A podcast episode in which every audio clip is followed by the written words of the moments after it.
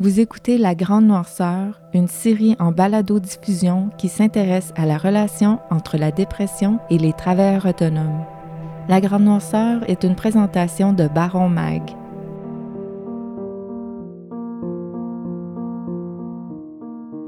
J'ai jamais pu vraiment arrêter. J'étais vide, vide, vide, vide. Ce qui me prenait 10 minutes à faire m'en prenait 3 heures.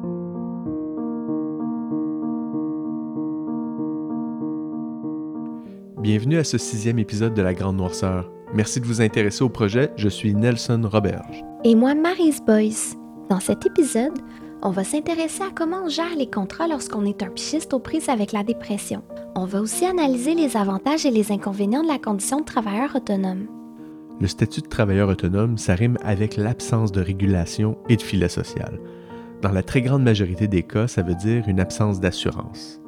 Évidemment, ça place les travailleurs dans une grande vulnérabilité en cas de dépression. Concrètement, ce que ça signifie, c'est que souvent les travailleurs autonomes ne peuvent pas bénéficier d'un arrêt complet pour se rétablir, parce qu'ils doivent continuer de travailler, d'une part pour combler leurs besoins monétaires et d'autre part pour ne pas perdre leurs clients. On va entendre les témoignages de nombreux travailleurs autonomes à ce sujet. On commence avec Catherine Métayer, qui est éditrice. Elle nous raconte le moment où elle réalise qu'elle est en burn-out. Pour moi, c'est une journée qui est comme gravée dans ma mémoire. Ce que j'ai vécu, c'est une angoisse extrême quand venait le temps de penser au travail, puis un sentiment d'être complètement figé quand venait le temps de produire quelque chose qui était le moindrement créatif. Donc, je me suis débarrassée de tous les contrats. J'ai gardé seulement les études, puis mon travail au restaurant, puis tous mes contrats de travail autonome de rédaction et tout ça, j'ai évacué euh, parce que j'étais pas capable. L'important, c'est de faire le plus de place possible dans son horaire le temps d'aller mieux. Et il n'y a pas de solution toute faite. Pour la designer graphique Marie Tourigny, qui a cofondé la plateforme de design collectif blanc avec Catherine Métayer qu'on vient d'entendre, ce sont plutôt les piges qu'elle a choisi de garder et le reste qu'elle a évacué. J'ai arrêté l'école. Euh, du jour au lendemain, j'ai arrêté mes cours, tous mes cours, milieu de session. J'ai pas eu le choix. Ça a fait évidemment baisser ma cote, euh, ma cote générale. J'ai arrêté l'emploi de fin de semaine. J'ai juste gardé comme euh, euh, les clients de travailleurs autonomes. Lors de sa première dépression, Caroline Stratis a dû réduire ses activités. Si elle a pu arrêter l'école, elle n'a pas arrêté de collaborer au site Ton Petit Look. Elle était alors en froid avec sa sœur jumelle Josiane, avec qui elle est cofondatrice et co-rédactrice en chef du site. On a été les rencontrer chez Caroline, qu'on écoute à l'instant. J'ai arrêté l'école. Je voulais arrêter le blog aussi. Josiane n'en voulait pas. fait qu'on a mis comme une personne entre nous deux, dans le fond.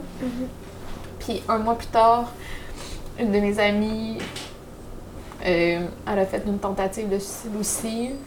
Fait que je me suis sentie vraiment, vraiment mal. Puis c'est la première fois que j'ai fait un article sur le sujet, sur ton petit look. Et ça a été notre tournant lifestyle. c'est drôle, hein? Lors de sa deuxième dépression, c'était hors de question pour Caroline de lâcher l'école. Elle était à l'étape du projet final de son bac et elle avait hâte de terminer sa scolarité. On l'écoute nous parler de comment elle a géré ses rôles d'étudiante et de co-rédactrice en chef de Ton Petit Look, ainsi que TPL Mom, que les deux sœurs ont fondé entre-temps. J'ai pas lâché l'université, mais il me restait juste mon projet final, fait que je travaillais sur mon projet final quand j'avais de l'énergie. Puis, il fallait être à l'école puis prendre des rendez-vous. Fait que c'était vraiment chill. Ça s'est quand même bien fait. Puis, j'ai eu la chance d'avoir des coéquipières qui, euh, qui étaient compréhensives.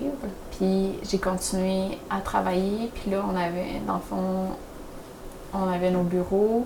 Fait que j'allais pas souvent au bureau. Je, je me gardais comme la journée que j'allais à l'école, la journée que je voyais ma psychologue, puis je me mettais peut-être une autre journée aussi en banque. Non, ça c'est bien lousse. Mais tu sais, je continuais à faire. Dans le fond, moi je m'occupe plus de la gestion. Là. Fait que je continuais à faire mes, mes, petites tâches de gestion qui peuvent se faire pas à un bureau. Puis les tâches étaient moins. Euh... On avait moins de collaboratrices. Ouais. c'était comme moins euh, genre euh, fucking intense. là. que maintenant.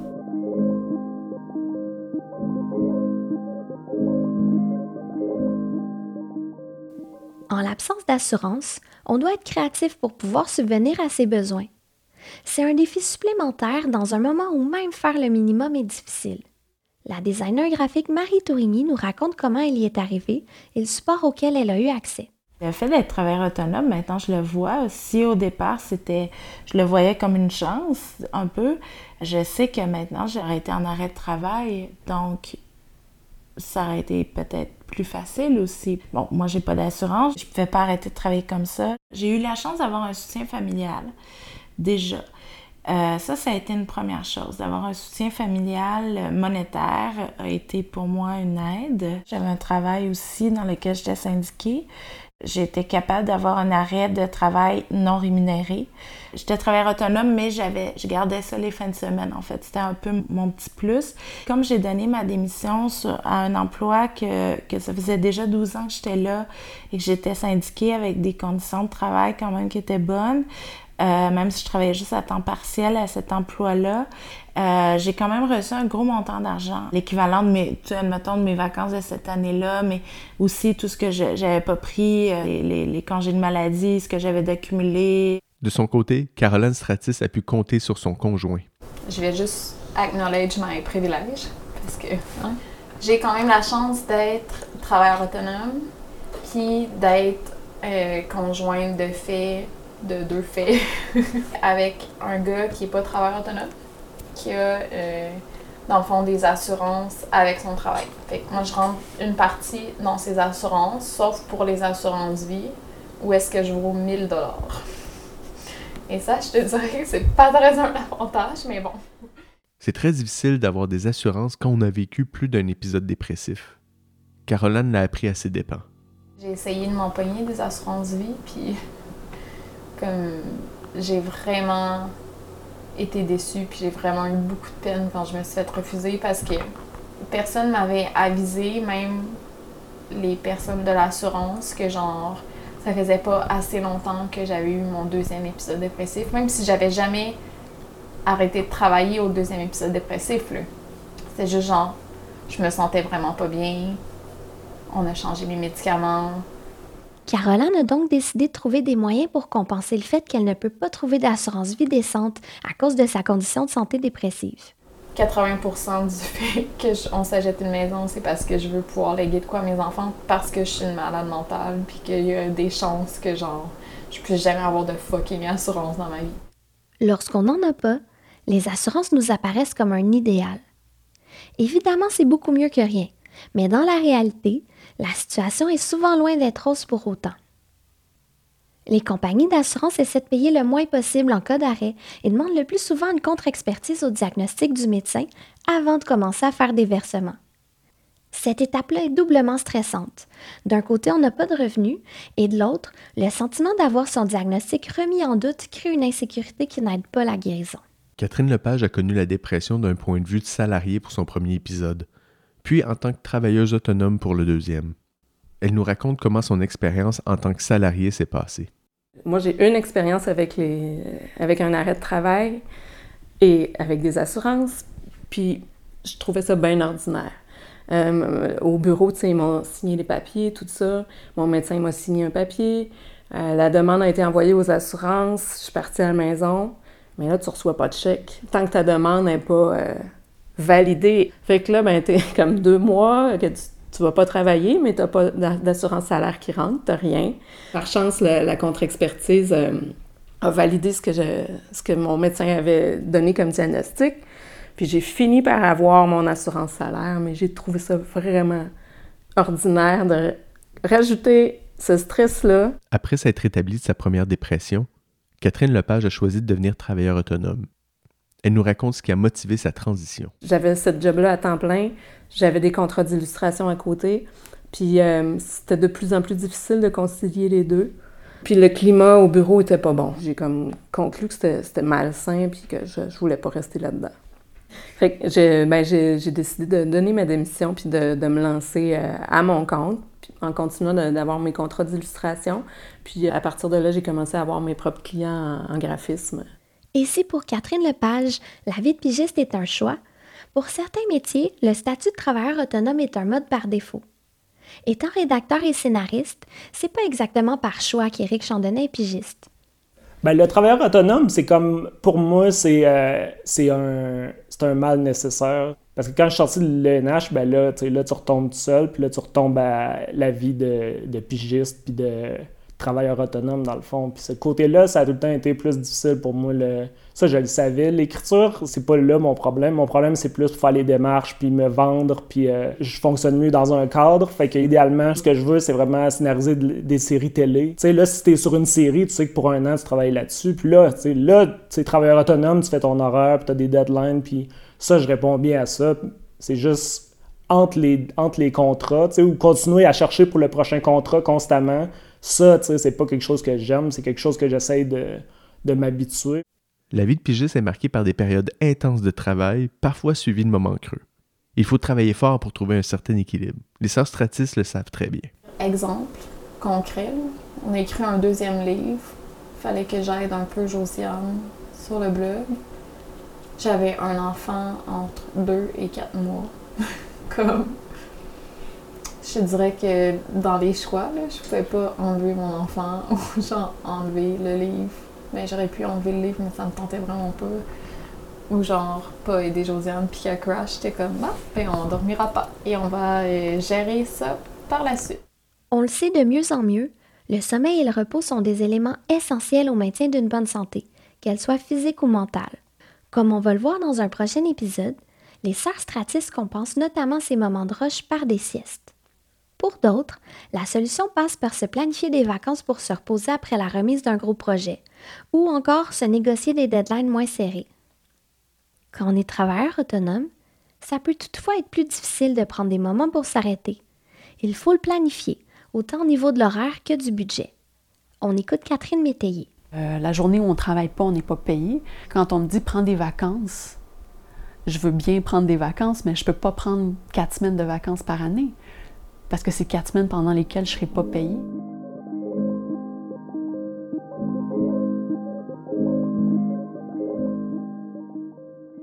les travailleurs autonomes peuvent peut-être avoir tendance à vouloir retourner travailler plus tôt, soit parce qu'ils n'ont pas d'assurance invalidité ou parce qu'ils ont peur de se faire oublier. Hein. Elle, c'est Marie-Hélène Pelletier. Elle est ergothérapeute spécialisée dans le maintien et le retour au travail.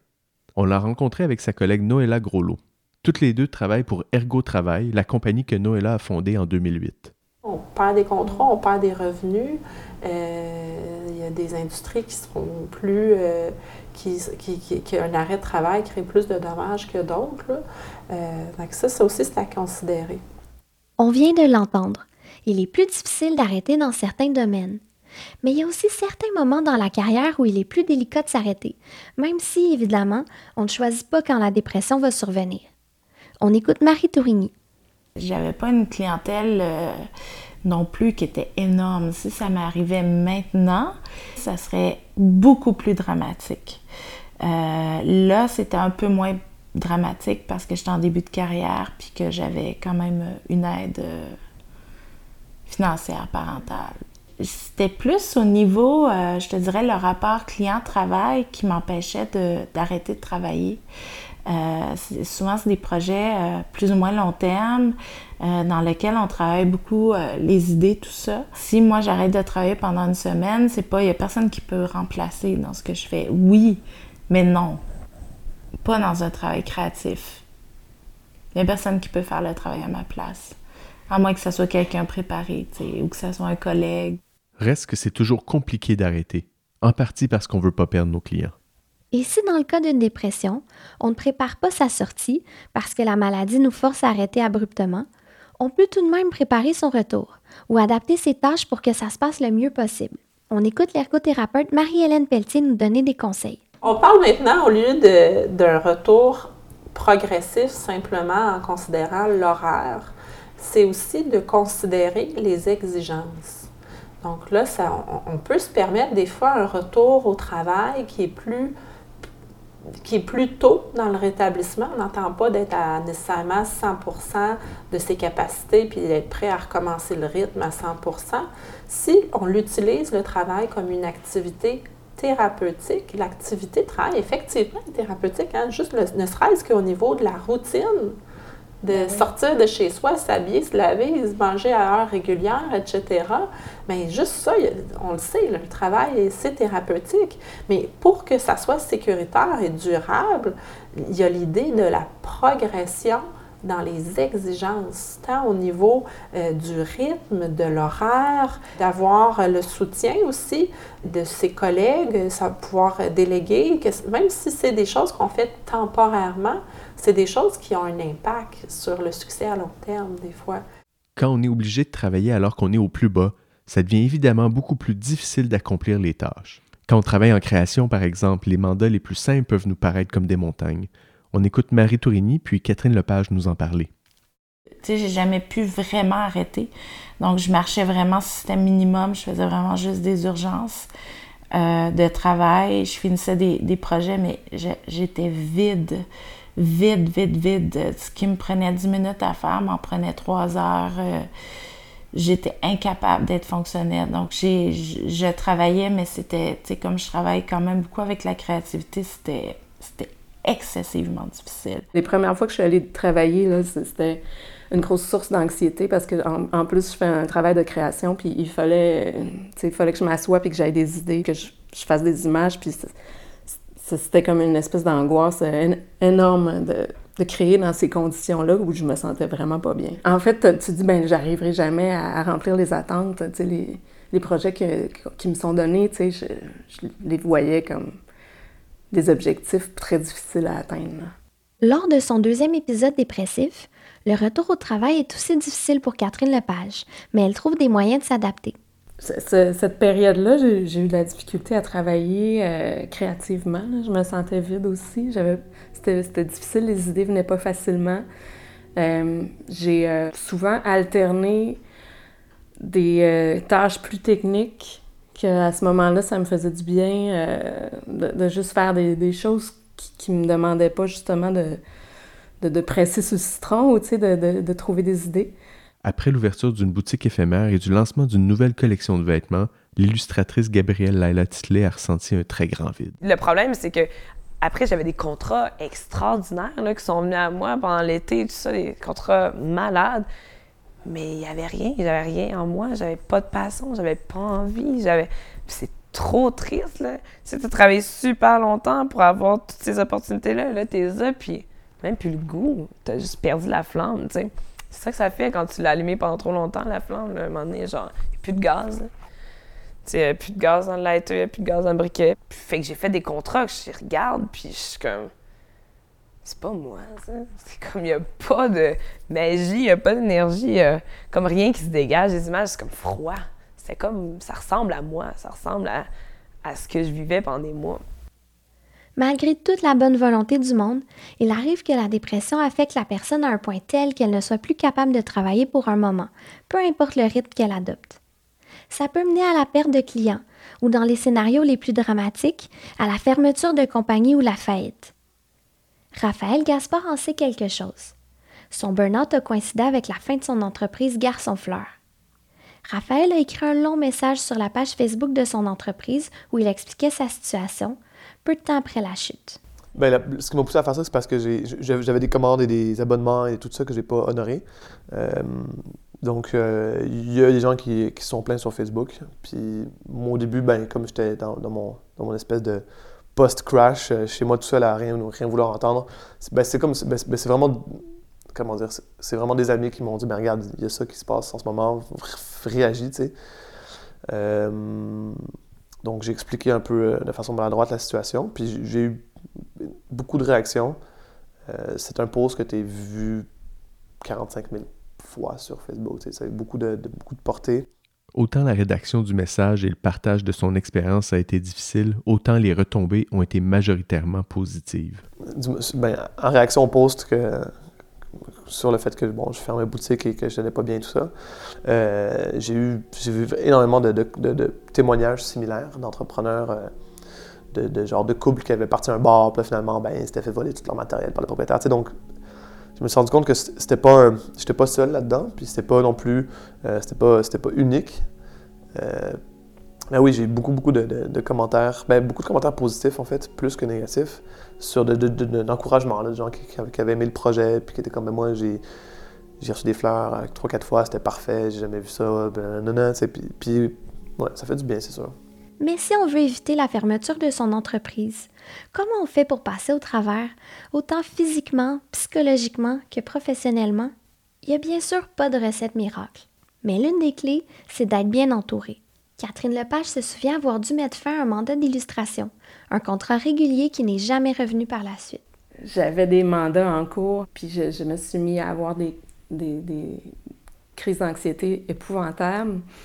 Euh, j'ai été obligée de carrément d'annuler des, des jobs, ce que j'avais jamais fait avant. Je pense pas avoir jamais eu à. Ouais, je pense que c'était la première fois que ça m'arrivait de dire, d'appeler. euh, ben, en fait, je l'ai pas fait moi-même. J'ai, dit à mon chum d'écrire pour dire que je pouvais pas euh, livrer. Il faut que je remercie mon chum parce que c'est, c'est lui qui a tout tenu à, bout de bras pendant que je me suis effondrée. Euh, on a une famille, on a deux enfants en, jeune âge.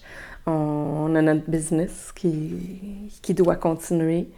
C'est lui qui a, qui a assuré pendant que j'ai pas été là. Comme travailleur autonome, c'est ta crédibilité. Moi, en tout cas, je, je, trouve ça hyper important. Je me sens une, grande responsabilité quand je prends un mandat. Tu sais, je, je veux respecter le deadline, je veux livrer. Tu sais, ça m'était jamais arrivé de pas, pas livrer. Puis même des fois, tu sais, j'ai travaillé malade, j'ai travaillé en- enceinte euh, jusqu'aux oreilles, euh, à la, journée, la veille de, de mon accouchement, tu sais. Et j'ai travaillé en congé de maternité en allaitant. là, j'ai- j'ai tout. j'ai- là-dessus, là, je suis un peu freak, là, mais j'honore euh, mes, mes, engagements. Pour moi, c'est euh, c'est pas discutable. Euh, ça fait que là, de, de, de devoir... euh, de devoir dire euh, OK, mais là, ça, je peux, je peux pas le faire. Ça a été, ça a été difficile, puis en même temps, il y a eu une espèce de, de lâcher prise. ben là, tout bad, là, je peux pas faire semblant que ça va bien. Là. Pour l'éditrice Catherine Métayer, il y a beaucoup d'avantages à être travailleur autonome, même s'il y a certains inconvénients. J'ai l'impression d'apprendre à la puissance 1000 parce que je suis pas dans un seul contexte de travail dans lequel j'évolue lentement au contact des mêmes personnes chaque jour. C'est l'aspect positif de pouvoir travailler sur plusieurs contrats en même temps avec plusieurs équipes. L'aspect négatif de ça, c'est que l'énergie qu'on passe d'un projet à l'autre, ça aussi, c'est très demandant psychologiquement. C'est difficile d'être capable d'évaluer la charge de travail de chaque projet, puis de se dire, ah ben ça, là, tout ça euh, ensemble, ça fait une semaine de 40 heures. Dans la réalité, ça fonctionne rarement comme ça. Euh, la personne avec qui tu travailles sur un projet va t'appeler n'importe quel jour de la semaine, puis tu dois être disponible tout de même. Quand tu es travailleur autonome, l'heure que tu factures à ton client, tu la travailles pleinement, puis tu essaies d'être au meilleur de toi-même. C'est une réalité sur laquelle Gabrielle Laila-Titley a aussi beaucoup réfléchi. C'est ça, être travailleur autonome aussi, c'est vraiment de toujours faire des genres de- d'introspection, puis des, des- de remettre en question euh, ton quotidien, tu sais, d'être comme, OK, attends, là, la formule, elle marche-tu? Là, j'ai trop de contrats. OK, la prochaine fois, là, je peux pas avoir genre, autant de contrats en même temps. Prochaine fois, tu dis non. Puis là, t'es toujours en train de comme revisiter un peu euh, what's up avec ton quotidien, tu sais, what's up avec ta semaine, ton calendrier, puis as-tu trop pris? Tu déçois-tu toi-même parce que tu, dé- tu déçois des gens? T'as-tu l'impression d'en avoir comme pris parce que t'es, t'es, t'es super... Parce que c'est ta passion, t'es fier de toi, c'est ça que t'as envie de faire, mais, mais ça, ça te rend malheureuse en bout de ligne. Il faut toujours que tu viennes. Puis C'est la gestion, là. Tu C'est, la gestion qui est quand même tough à, à, à. Comme on l'a vu depuis le début de l'épisode et de la série, être travailleur autonome, ça a ses bons et ses moins bons côtés. Autant de facteurs facilitants que de facteurs qui peuvent nous rendre la vie difficile, tout dépendant des circonstances.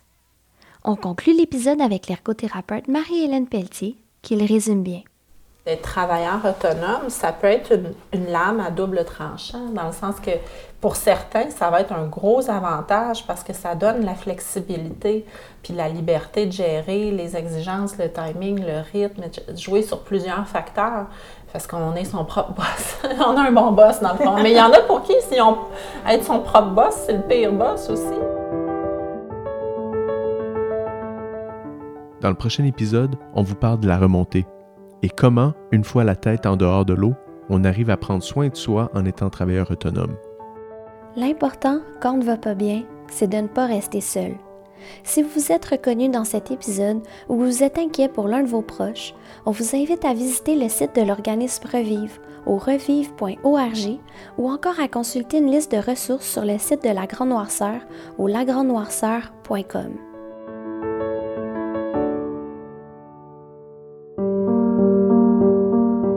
La Grande Noirceur est une production d'Extra Caramel présentée par Baromag d'après l'idée originale de Nelson Roberge. La recherche, les entrevues et la réalisation ont été faites par Marise Boyce. Le montage a été fait par Marise Boyce, Nelson Roberge et Janice Raymond.